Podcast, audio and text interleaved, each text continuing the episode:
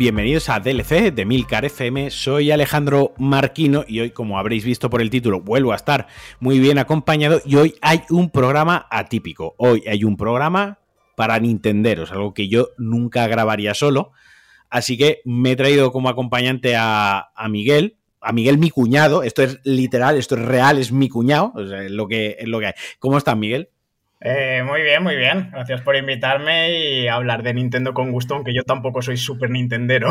Pues, genial. Eh, no te he invitado, te he amenazado para que viniese y no te quedaba otra, porque si es la familia política, te toca cumplir con el compromiso. Pero la cosa es que tú has jugado a, Bayonetta 3 que es uno de los lanzamientos más importantes que ha habido este año en el, en el, en el panorama de los videojuegos, no solo quizás el lanzamiento más importante o de los más importantes que ha tenido Switch en concreto, sino del mundo de los videojuegos. La cuestión es que yo ni, ni tengo Switch, ni se le espera que yo la tenga, y tengo que reconocer que Bayonetta 3, pese a ser uno de los juegos de uno de mis estudios fetiche, que es Platinum Game, es un juego de Hideki Kamiya, que es uno de mis creadores favoritos, la verdad es que Bayonetta nunca, nunca, nunca me ha interesado. Yo nunca he conectado con, la estética, no sé ni cómo se llama la, protagonista, no, nunca, me, nunca me ha entrado por el ojo, digamos, nunca he hecho match con el juego.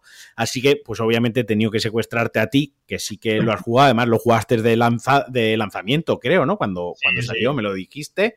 Así que lo primero que te voy a contar, lo primero que te voy a pedir es que me cuentes eh, un poco de, sin, llegar a Bayonetta 3, de, de, de, qué va Bayonetta. Es un hack and slash, un juego de acción, como un Devil May Cry, es un machacabotones, eso. Pero el, plot, eh, ¿qué onda? ¿Qué pasa con Bayonetta? La protagonista se llama Bayonetta, esto es como Zelda, que el protagonista no se llama Zelda, ¿cómo va esto? No, a ver, eh, la protagonista se llama Bayonetta. o sea, eso no. Hasta ahí hemos llegado, vale. Trampa ni cartón. y, a ver, el plot es un poco caótico pero va un poco como que eh, es un mundo, una, un mundo de fantasía, donde hay como dos órdenes, están las, las brujas de Umbra y los sabios de Lumen. Vale. que son los que, los que en principio se enfrentan entre ellos por el control de las tres dimensiones que existen en el mundo. O sea, esto es full pajilleros. Sí, sí, sí, sí, sí, porque es en plan de como. sería lo que es el cielo, el infierno y el mundo mortal de los humanos, ¿vale? Que tiene otro pero viene a ser eso.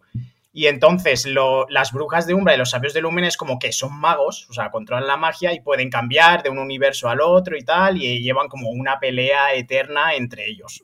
Vale, una analogía al bien y el mal, a la polaridad, al, ¿no? la, típica historia, típica entre comillas, ¿no? Del, bien y el mal, de la lucha por el, no del bien y el mal, sino del equilibrio, de qué balanza, de qué lado tal, ¿no? Y, y, lo que están en el medio, los que sufren en el medio, ¿no? Exacto, exacto. Entonces, los primeros dos juegos van mucho como de la guerra, en plan de que siempre hay un sabio de Lumen que se intenta apoderar del poder de las brujas como para hacerse con el control, lo típico de me voy a hacer con el control absoluto de todo, eliminar a los dos clanes, que solo quede uno más. Y viene a ser variaciones de ese plot, el 1 y el 2. O sea, un ente supremo que intenta romper con el... Los brujos son los malos. Al revés, porque... Los magos son los malos Bayonetta es una bruja de Umbra, porque todas las mujeres son brujas y todos los, y todos los hombres, son magos. Son hombres contra mujeres, entre comillas, ¿no? Eh, eh, ¿Podríamos decir que esto es el juego del heteropatriarcado? en realidad al revés, porque se presta mucha más atención a los personajes femeninos y se claro, más poder. Eh, el, enemigo es el heteropatriarcado en, el, en, el, en Bayonetta. Sí, sí, esa. Además, las brujas en plan son brujas porque van con los seres infernales y los magos van con los seres angelicales, pero siempre se te da como que el ser infernal es, tu poder, es tu en plan, y, la estética y todo eso va un poco de eso también. Vale, vale, vale, vale. y luego, sí, dime, dime. Entonces, los dos plots, los dos primeros, el plot es en plan la típica de un ser poderoso que se quiere apoderar de todo el conjunto en plan de un mago, un tal o un no sé qué. Vale, y, lo, y, Bayonetta, la, protagonista, por ejemplo, eh, ¿qué poderes tiene o cuáles son sus calidades? Por ejemplo, Kratos. Kratos pues, está chalao, Kratos tiene las espadas del caos, es un dios de la guerra, tiene mucha fuerza, envejece lento, es sádico, eh, etc, etc. Por ejemplo, la, ¿qué poderes tiene o quién es Bayonetta en sí? Sí. ¿Quién es nuestra protagonista? Los poderes, es como una de, la una de las brujas umbra más poderosas. Entonces tiene toda la magia umbra, que es pues invocar a demonios, utilizar, o sea, pues eso, ayudarte de los demonios, ayudarte de esa magia en plan infernal. Y aparte, su característica especial es que en realidad es mestiza, porque la madre es una bruja de umbra y el padre es un sabio de lumen. Madre mía. Entonces, es lo que la hace especial a ella. Entonces, ella es como la más especial de las brujas de Umbra porque está ahí como a caballo entre, entre los dos mundos. Vale, y luego ya pistolas. Lleva. las armas iniciales que tienes son pistolas, sí. Lleva dos pistolas, una en cada mano, y luego los tacones que lleva, el propio tacón es otra pistola más. Entonces, Bayonetta tiene cuatro armas en total, una por cada extremidad muy japonés esto. y me, imagino que en esta estructura de, juegos, pues como siempre, irás avanzando en el personaje, desbloqueando poderes, magia, te darán ítems. ¿Hay algún componente en los primeros? Porque lo quiero comparar luego con el tercero. ¿Hay algún componente RPG? ¿Subes de nivel? ¿Obtienes orbes que te ayudan a mejorar tu vitalidad o a ganar nuevos movimientos para hacer combos más largos? Eh, hasta dónde se profundiza en ese aspecto? A ver, yo creo que desde el primero tienen algunos pocos elementos de RPG, porque no llegan, por ejemplo, no hay niveles, no hay crafteo tampoco, más yo en crafteo muy tonto para craftearte pociones, en plan de que pues cada tres eh, ítems te hacen una poción, o sea, es un crafteo súper tontísimo, pero no hay crafteo ni de armas, ni de armaduras, ni nada así. Lo que sí que hay desde el primer juego y que se conserva durante la saga es desbloquear armas nuevas, y luego tienes que desbloquear eh, parte de combos, partes de habilidades. Es decir, tú empiezas con menos combos y de ahí ya vas desbloqueando los combos más elaborados, con más combinaciones del joystick y los botones y tal. Vale, vale. Es los únicos elementos de RPG, pero ni niveles, ni crafteos, ni diferentes árboles de habilidades, ni nada así tampoco. Vale. Y planteado esto, eh, Bayonetta, el, el, Bayonetta 1 y Bayonetta 2, los dos juegos originales que dieron nacimiento a la franquicia, fueron lanzados en PlayStation 3 y Xbox 360 y Wii U, respectivamente. Esa fue su generación de nacimiento. Luego, más tarde, llegaron a, PC en un port y llegaron a PlayStation 4 y Xbox One en una, suerte de remasterizaciones, al igual que en Switch, que ahí estaba acabado entre la remasterización y el port. Aquí el campanazo, aquí la sorpresa fue cuando en los Games Awards de 2017 se anunció esta tercera entrega de Bayonetta y donde estuvo lo importante, la chicha, donde estuvo el revuelo, es que era exclusivo de Nintendo Switch. Era y sigue siéndolo. Yo personalmente sigo convencido que esto en algún momento más eh, pronto que tarde, esto saldrá en otras plataformas, más que nada porque es una saga que tiene una fanbase enorme, que tiene una gran comunidad, tanto a nivel con los juegos como con el cosplay, con todo el lore u universo expandido que, es Bayonetta, o sea, la gente compra en masa, la gente esperaba mucho este Bayonetta 3 y obviamente limitarlo solo a, a Nintendo Switch, por mucha exclusividad que vaya ahí, pues sí que es verdad que es una limitación grande. Insisto, esto es una conjetura mía, esto es algo que yo elucubro pensando que en un par de años o, en un año esto saldrán otras eh, consolas, pero lo cierto es que se anunció en 2017, tuvo un desarrollo un tanto extraño porque durante mucho tiempo no supimos absolutamente nada de Bayonetta 3, se sabía que se estaba en desarrollo, pero ya llegó un punto incluso que se convirtió en un meme, ¿no? Como diciendo, joder, estamos en 2021 y Bayonetta no tiene fecha todavía de, anuncio eh, que, va, que va a pasar, ¿no? Tanto es así que hace un año, hace escasamente un poco más de un año, en septiembre, si no me equivoco, en septiembre de 2021, se vio por primera vez la se vio el juego moviéndose hace escasamente un año. Este juego se ha lanzado en octubre, a finales de, octubre, ¿no? Así que nos trasladamos 28 de octubre 2022, lanzamiento exclusivo para Nintendo eh, Switch. ¿Tú te lo pillaste de salida? ¿Te lo pillaste digital o te lo pillaste físico? Digital, digital. Vale, vale. ¿Tú ya no compras juegos físicos? Es que, a ver, yo vivo en Suecia y lo de los juegos físicos es un caos. Porque en Suecia eh, el comercio digital está súper implantado y las tiendas de videojuegos ya no existen. O sea, si quieres comprarte videojuegos físicos, tienes que ir a tiendas del rollo MediaMarkt o en plan eh, estas tiendas. O Amazon, imagino. O Amazon, pero Amazon tampoco tiene tiendas físicas aquí. No, no, me refiero que si quieres comprar un juego físico tienes que tirar de Amazon. Sí, sí, claro. Me refiero, que no... online lo que quieras, pero quiero decir, no tienes GameStop, no tienes game, no tienes ninguna tienda dedicada exclusiva a videojuegos. No es aquí no es game, en este podcast es la, la tienda de letrero morado porque no me pagan. Lógicamente no voy a decir el nombre porque no me pagan. Pero te he entendido. Aquí tú no haces lo que hago yo, que reservo el juego y doy, eh, le caliento la cabeza a Sandra de llévame a recogerlo, llévame a recogerlo, llévame a recogerlo, vamos, que sale el God of War, vamos a por el martillo, ¿no? Eso no, no, Además paso porque, claro, al haber, al haber menos tiendas de que tienes que ir al MediaMark o tal o no sé qué, es como que se, se concentra todavía más la gente ahí y es súper difícil, tienes que reservar con mucho tiempo de antelación, luego ir y todo, y digo, mira, paso, me lo pillo. No es tu rollo, no es tu rollo. No, exacto, me lo, pillo, me lo pillo digital y ya está, porque además luego, yo qué sé, si te mudas o lo que sea, pues menos cosas para arrastrar detrás tuya, o sea. Vale, vale, vale. Entonces, eh, nada, pues cuéntanos un poquito que, de, qué, de qué va Bayonetta 3, mm. qué te ha parecido respecto a los anteriores y qué te ha parecido el rendimiento y la jugabilidad en Switch, porque me imagino que no lo sé, imagino que porque tú viajas bastante por motivos laborales, te mueves bastante dentro y fuera de Suecia, utilizarás bastante el modo portátil de, Switch, pero no sé si también lo has jugado en modo dock. Cuéntanos. Sí. A ver, yo los he jugado los tres en Switch. Y este, la verdad es que me ha gustado mucho, sin, en mi opinión, llegar a sobrepasar el 2, que es el mejor. Vale. Eh, y lo he jugado tanto en sobremesa como en portátil. ¿Y el rendimiento qué tal? ¿Qué tal se movía? ¿Tenía rascones? ¿Tenía lo que se le achaca a Switch? Básicamente. para un juego de Switch es muy bueno. O sea, tiene muy buen rendimiento y yo recomiendo que por lo menos una partida en modo sobremesa te la eches. Se disfruta en la tele. Sí, se disfruta en la tele y además es un juego que lo han llevado al el más, el más, cuanto más mejor, al máximo exponente. O sea, es como muy visual, todo muy loco, idas de olla, monstruos gigantes en la pantalla, eh, toda la pantalla llena de bichos y tal. japoneses haciendo japonesadas, ¿no? Pero hasta, el, hasta, el, hasta las últimas consecuencias. O sea, los dos primeros ya eran así y este es como ya la ida de olla absoluta.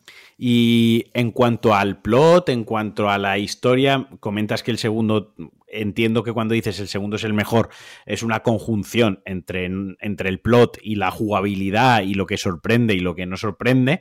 Este que te ha parecido, ¿está a la altura? Eh, yo tengo una duda, puedes hacer el spoiler.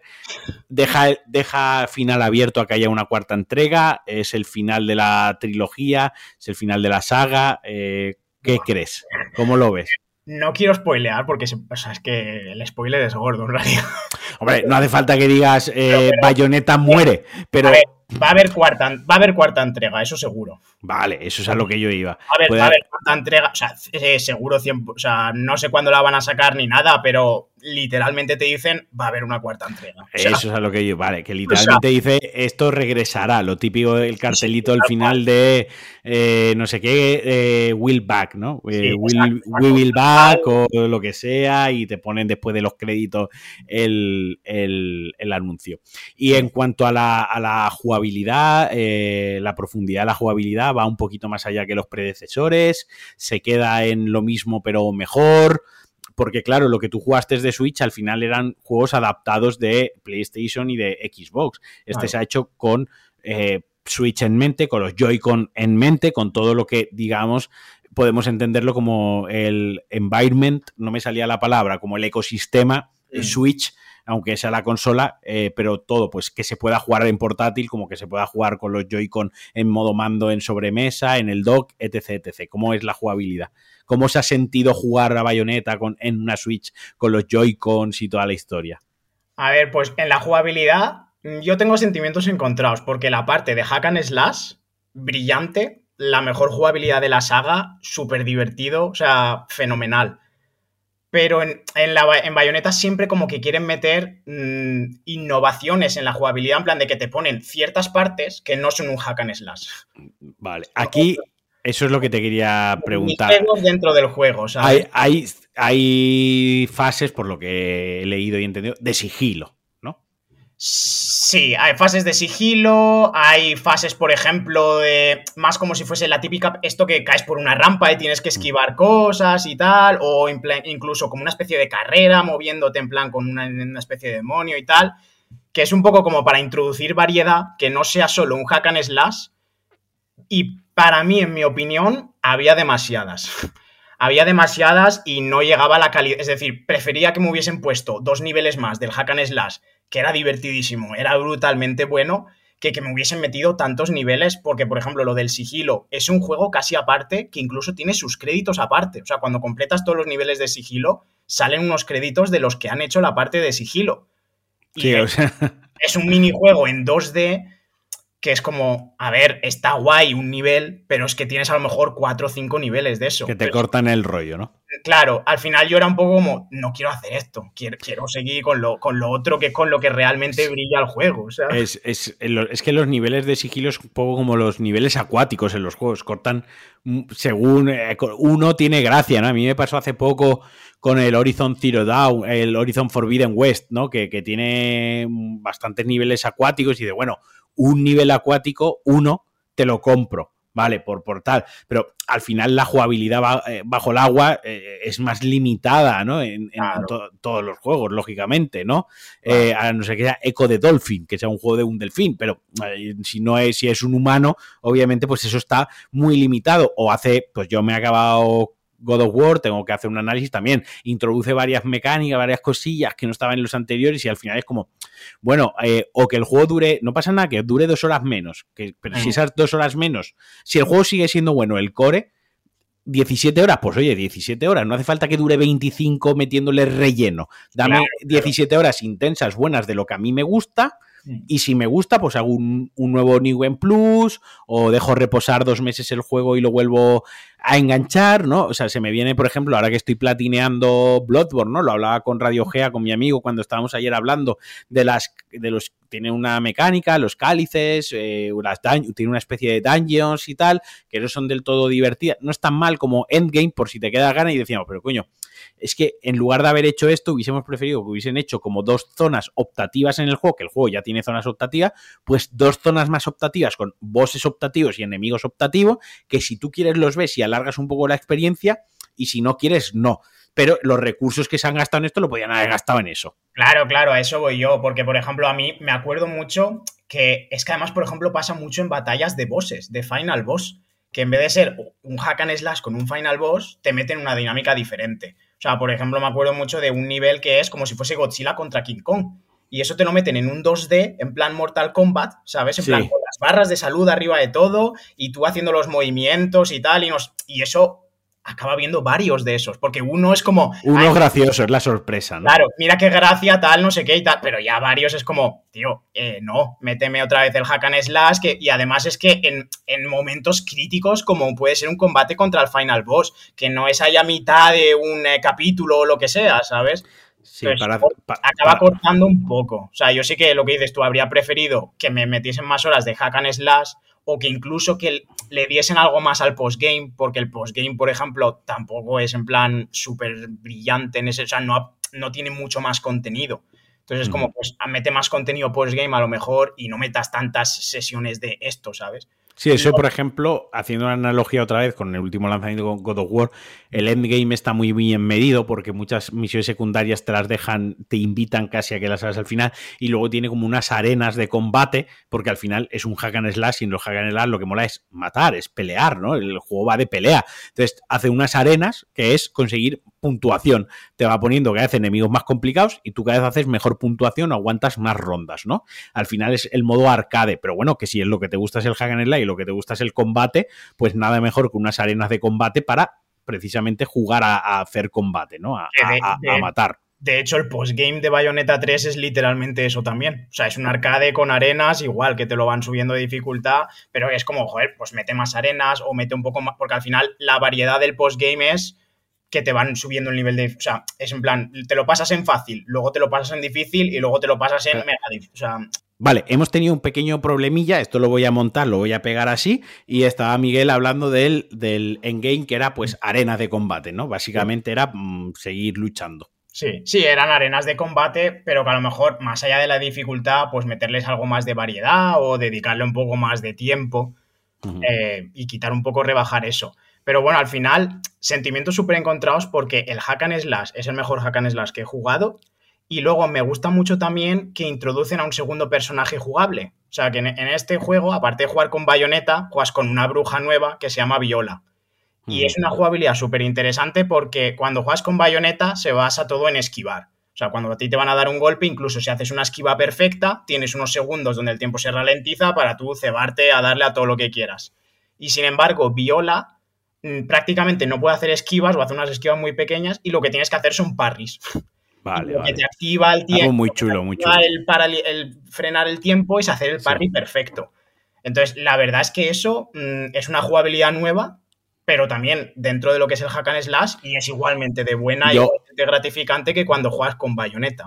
Si no lo has jugado para Play 4, te recomiendo que juegues el Devil May Cry 5, que May Cry 5 tiene eh, tres, cuatro personajes jugables, cuatro personajes jugables, cada uno con jugabilidad, es un hack and slash muy bien elaborado porque son cuatro jugabilidades, unas más ofensivas, otras más defensivas, una más de usar poderes, otras más de cuerpo a cuerpo, ¿no? Es súper, súper recomendable. Si te molan los hack and slash, así como estás comentando de, de Bayonetta, que, que tiene esa diferencia, ¿no? Que mm. cada vez que te dan un personaje no es que tengas que aprender a jugar de cero, porque eso sería un coñazo enorme. Básicamente las normas del juego son exactamente las mismas, pero sí que es verdad que son, pues uno ataca a distancia invocando unos perros porque es cojo. El otro utiliza un brazo que el brazo le puedes cambiar y tener gadgets. Otro que lleva una katana que no sé qué. Otro que Dante que no sé menos, ¿no? Está, gracioso. y luego... Me recordó mucho a eso porque sí que lo he jugado. ah, sí que lo has jugado, vale, vale. Y me, recordó muchísimo a eso porque sí que es verdad que como son dos estrategias completamente diferentes. Y luego una cosa más de jugabilidad que tiene diferente y que yo en principio era bastante escéptico y que me acabó gustando mucho, fue que hasta, hasta, o sea, en el 1 y en el 2, cuando tú hacías invocaciones de invocabas a un demonio tochísimo y tal, era más tipo las cinemáticas de God of War, de estas de mm. final de boss, de tienes que apretar unos botones en algunos momentos determinados y el resto es una cinemática, ¿vale? Y en este no, en este tú puedes invocar a un demonio que combate y forma parte del combate. Entonces, la gracia también hay, la jugabilidad es diferente, porque en Bayonetta, cuando tú haces una invocación, controlas a la invocación y Bayonetta no se puede mover, entonces tienes que estar atento si alguien te viene por detrás o por otro lado, lo que sea. Mientras que, por ejemplo, con Viola, tú lanzas la invocación y te puedes mover libremente y puedes seguir jugando. Lo único que en vez de luchar con la katana con la que normalmente lucha, te pasas a puños. Ya no tienes el arma, porque el arma es lo que se utiliza para hacer la invocación.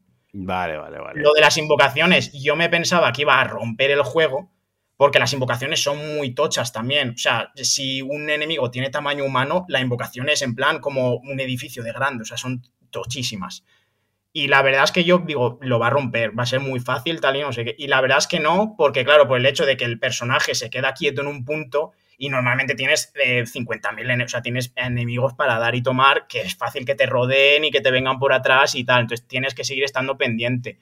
Se puede llegar a romper, porque yo lo he llegado a romper, pero es como con combinaciones muy específicas de objetos que te dan al final del juego y ya en plan eh, lo pauso, utilizo un objeto y utilizas un objeto en bucle y tal y no sé qué y entonces sí que ya es en plan te quedas con el demonio todo el rato y ya no tienes que hacer sí, nada. Pero ya es, si lo puedes romper es muy al final del juego, al principio no. Vale, vale. Y otra cosa que te quería comentar, porque sé que lo estás jugando, es el Pokémon eh, Españita. ¿Cuál, ¿Cuál de los dos te has pillado? Me he pillado al final el púrpura tras duras, duras, duros debates conmigo mismo. Porque qué diferencia, o sea, la diferencia entre el escarlata y el púrpura eran los Pokémon, los, los eh, Pokémones que hay, ¿no? Dentro del. claro, sí, o sea, es un poco lo mismo de todas las ediciones. De toda la vida. De cada edición tiene sus Pokémon exclusivos. Lo más llamativo son los legendarios que vienen en la portada, pero luego hay, pues a lo mejor como 20, 30 Pokémon que en uno están y en el otro no, y viceversa. Y, luego además este también tiene eh, cambios, ligeros cambios en la estética y en la temática. Porque la escarlata tira más como si fuese al pasado. Entonces todo el, el, Pokémon legendario se ve más como un dinosaurio y la gente lleva así como ropa más tribal y tal. Y el púrpura tira más como hacia el futuro. Entonces el, Pokémon se ve más como una especie de máquina tecnológica y la gente lleva así como trajes en plan de estos así más cinemáticos, tal, y no sé qué. Vale, vale, vale, vale. Uno es la España de la posguerra y otra es la España de 2040. Exacto. Eh, pero luego, pero entiendo que luego puedes juntar los. Si te compras los dos, cruzas el safe y tienes todos los Pokémon. Claro, como, como toda la vida. Todos los Pokémon están pensados para que al final la idea sea que hagas intercambios y que juegues con otros jugadores. Entonces, tú en principio, una persona con el Pokémon Escarlata, por ejemplo, me puede pasar a mí Pokémon exclusivos del Escarlata, sí, sí. Vale, vale, eso se mantiene. Sí, eso se mantiene y el Pokémon, eso es una señal de identidad del Pokémon y está pensado para que tú siempre interacciones con otros jugadores. ¿Habías jugado a Pokémon Arceus? Entiendo que sí. Sí, sí, sí. Vale, y este Pokémon Escarlata o este Pokémon Púrpura, este Pokémon Escarlata, ¿el mundo abierto ya es realmente un mundo abierto que se siente como otros mundos abiertos, más vivo, más eh, sandbox? Y demás. Sigue la línea un poco del Arceus, que está un poco más vacío y que pese a ser un mundo abierto, no el mundo abierto era simplemente un tema de movilidad, pero no era un tema de jugabilidad. ¿Qué tal? ¿Hay algún cambio? Háblame un poquito. Ahora hablaremos de los bugs, pero de momento, eh, de momento el, tema del mundo abierto y el combate. es divertido, mola el mundo abierto, está bien implementado. Bugs aparte, eh, el mundo abierto es un mundo abierto de verdad me gusta mucho cómo está implementado, porque a diferencia de Arceus, no hay pantallas de carga. O sea, una vez cargas el juego, ya no vuelve a cargar. O sea, igual, vuelves, a ver una pantalla de carga. Entonces, igual ese es uno de los problemas del juego, igual debería cargar un par de veces. Porque el Arceus sí que era más como que había una especie de base y en esa base tú podías elegir entre, pues, te las iban desbloqueando, pero al final, pues, cuatro o cinco zonas diferentes. Y tú decidías a qué zona querías ir y no podías pasar directamente de una zona a otra. Siempre tenías que volver a la base y volver a irte a la otra zona. Este, sin embargo, mm, acaba la primera pantalla de carga y tú ya, después de las dos primeras horas guiadas así de tutorial y tal, mm, como si te quieres ir a la punta más difícil del mapa directamente a que te revienten. O sea, no hay ningún tipo de limitación. O sea, te puedes mover como quieras, por donde quieras. Vale, vale. Y el luego he visto que hay una moto, un Pokémon moto, ¿cómo va eso? Sí, pero esto viene del Arceus ya, porque es una cosa que se llama Pokémon Turas, que se utilizan en plan, pues, para ir más rápido, lo que es correr, pero también, por ejemplo, para nadar, para escalar montañas, para volar. O sea, es un poco como desbloquearte diferentes tipos de moverte por diferentes zonas del mapa. Vale, o sea, Pokémon ya no solo, ya no solo utilizas eh, animales para pegarte, ahora también esclavizas animales para que te lleven. efectivamente. Lo que pasa es que en el Arceus había diferentes monturas pues por ejemplo, el de nadar, pues era un Pokémon con forma de pez con el que podías nadar. Y el del otro volar, pues era un Pokémon de pájaro y tal. Y a, tope, a, tope, a tope la imaginación de los diseñadores. a todo lo que daba ese día. Exacto. Y en este, sin embargo, la Pokémontura es ya el legendario que viene en la portada del juego. Y ese hace de todo. En plan, ese nada, ese vuela, ese corre, todo lo que quiera. Entonces vas montado en ese ya desde el principio del juego. Vale, vale. Y bueno, y háblame del tema de los bugs. O sea, es que es. Eh, Mira, es tan sangrante, o sea, es tan sangrante o tan obvio, tan evidente, tan presente como, como parece que es por los memes y por lo que habla la gente. A mí, mira, el juego me está gustando y me lo está reventando la calidad a nivel técnico. Porque yo los gráficos no los, no los critico ni los voy a criticar porque me gusta que los gráficos del Pokémon sea así. No me gusta sea Pokémon. realista, la verdad. Porque mucha gente se que criticó el Arceus que era más tipo pixel art. Y a mí eso la verdad es que me gusta, es lo que quiero en un Pokémon. A ver, al final es Pokémon, sí, sí, no, no, total. Si no, si no para eso ya tienes el Monster Hunter y tienes otro, otro, tipo de juegos muy de ese corte, entendiendo, no, no estoy diciendo que Monster Hunter es Pokémon para adultos, no, que nadie lo malinterprete, que yo ya me conozco aquí a la gente. Yo estoy diciendo que hay otros juegos del corte de eh, craftear, de, de rushear, de hacer misiones, de subir de nivel, de bla, bla, bla, bla. Entiendo que la estética de Pokémon, por lo que es la Pokémon Company, tanto las películas animadas, las películas reales, como el merchandising, como el juego de cartas que hay al estilo Magic, como todo, al final tiene la estética no lo quiero llamar infantil, sino que tiene la estética Pokémon, tiene esa estética un poco más de cartoon, fantasía, fantasía animada, más alegre, más cercana al es como si mañana coges el Animal Crossing y lo haces con Unreal Engine 5 y tu vecino el que está en los huertos pues es un señor de mata las cañas con el pantalón desabrochado y la camisa abierta con sombrero de paja, ¿no? O sea, porque lo hace real, no, la gracia de Animal Crossing es que pese a ser granjita, vecino y el pueblecito, pues es todo muy cookie, ¿no? y entiendo que Pokémon la gracia es que siga teniendo pues ese estilo que ha acompañado desde que somos enanos, ¿no? Eh, de, lo que es el Pokémon. Sí, a eso voy, porque yo vengo de, jugar de los primeros Pokémon. Yo no llevo jugando, yo no he jugado ni mucho menos a todos los que han salido. Y claro, para mí es como una seña de identidad del juego. He jugado al Monster Hunter y me gusta la hiperrealidad del Monster Hunter, pero no la quiero para un Pokémon. Pero en este caso, lo que sí que me revienta muchísimo es el tema del, popping y que aparecen las cosas así de repente de la nada. Y pasa mucho incluso cuando vas eh, con la moto, como lo que es la moto, en plan sprintando a velocidad rápida. No, diga la moto porque me estoy imaginando, es que me entra la risa, la moto. Y es un Pokémon que tú has subido ya el Pokémon cogiendo las orejas. El Pokémon. Exacto.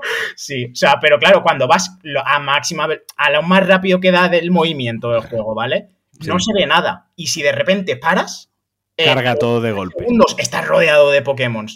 O pasa mucho, por ejemplo, que eh, entras en un combate con un Pokémon, estás tú solo con ese Pokémon, cuando acaba el Pokémon, el combate, te giras y de repente tienes un Pokémon detrás.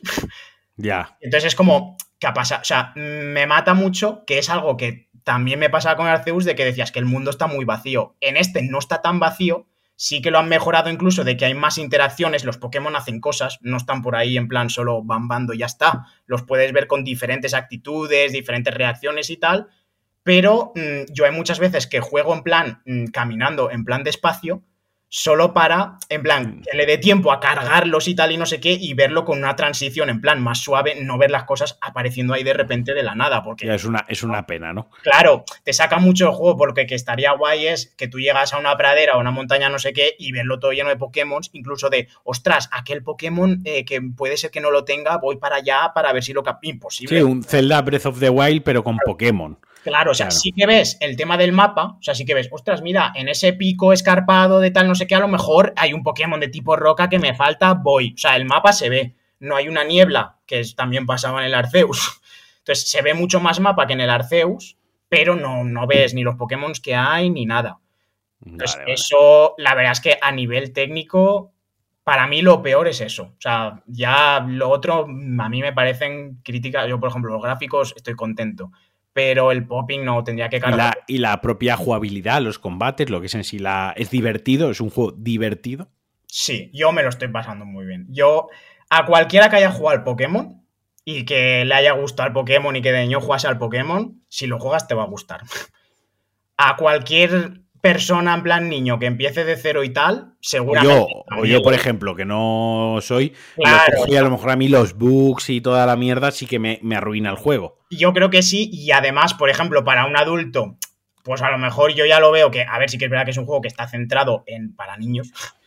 Y sí que es verdad que tiene una, a día de hoy ya tiene una barrera de entrada muy alta. Porque, a ver, pues yo, me conozco más o menos los tipos de Pokémon que hay, eh, cómo funcionan los combates, tal, o sea, tengo ya una base y sobre eso, pues me hace gracia, por ejemplo, encontrarme con Pokémon que no sé lo que son, plan de, ay, pues de qué tipo será, de qué tal, o evoluciona o no evoluciona, pero claro, porque a lo mejor de 300 que hay no conozco 50. declaraciones, declaraciones de mi cuñado. Pokémon es palistos. O sea, eh, sois tontos, no compréis Pokémon, que no lo vais a entender. No, o sea, entenderlo lo vais a, entender, eh, pero es más claro. Si tú te encuentras con un Pokémon y no tienes ni idea de, pues este lo subo de nivel, me merece la pena subirlo de nivel o es una mierda de Pokémon, ¿sabes? Claro, o sea, yo al final lo que pasa es que lo puedes buscar, pero si al final para cada vez que estás eso tienes que googlear a ver qué Pokémon es, a ver qué hace, a ver qué no sé qué, pues también. Este es, un poco como, este no lo adopto eh, la perrera porque no tiene pedigrí, este es una mierda, este no vale la pena cuidarlo, ¿no? No, no, no.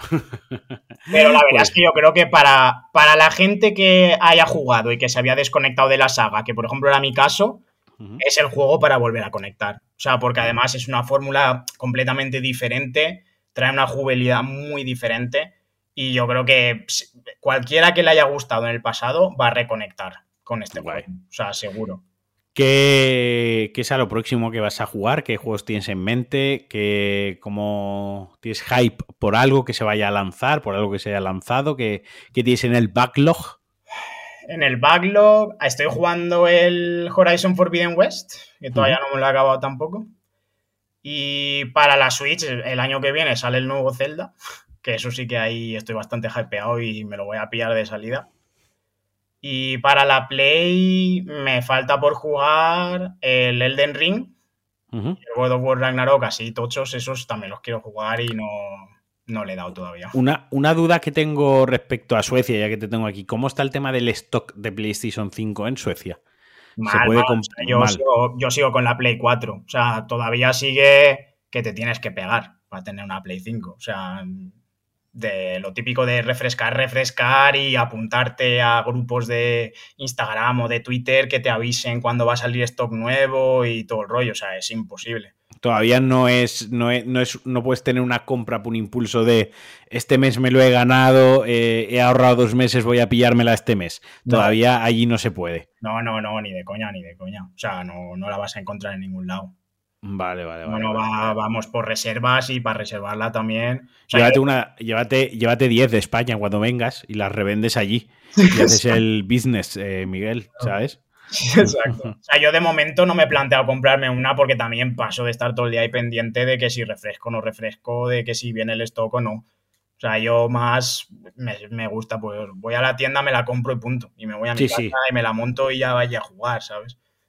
no, no, yo coincido contigo, yo coincido contigo. Yo si no, si no la tuviese de lanzamiento, a mí también me hubiese dado mucha pereza el. porque no sé, a ver, personalmente no sé cuándo me va a venir bien comprármela. Entonces, quiero saber que está ahí accesible para decir, mira, este mes no ha habido ningún gasto descontrolado, la puedo comprar. No que sea el gasto descontrolado que me viene mal el comprarla por impulso, porque al final es una puta consola. No estamos hablando de una lavadora, ¿no? O sea, al final no, no deja de ser un juguete. Claro, y además me tira para atrás incluso que están saliendo los juegos de Cross Generation. Muchos de ellos, que a ver, que los que se han comprado la Play 5, pues se estarán quejando, obviamente, y estarán llorando, pero a mí, por ejemplo, pues todavía me tira más para atrás en plan, joder, es que sigo pudiendo amortizar la Play 4.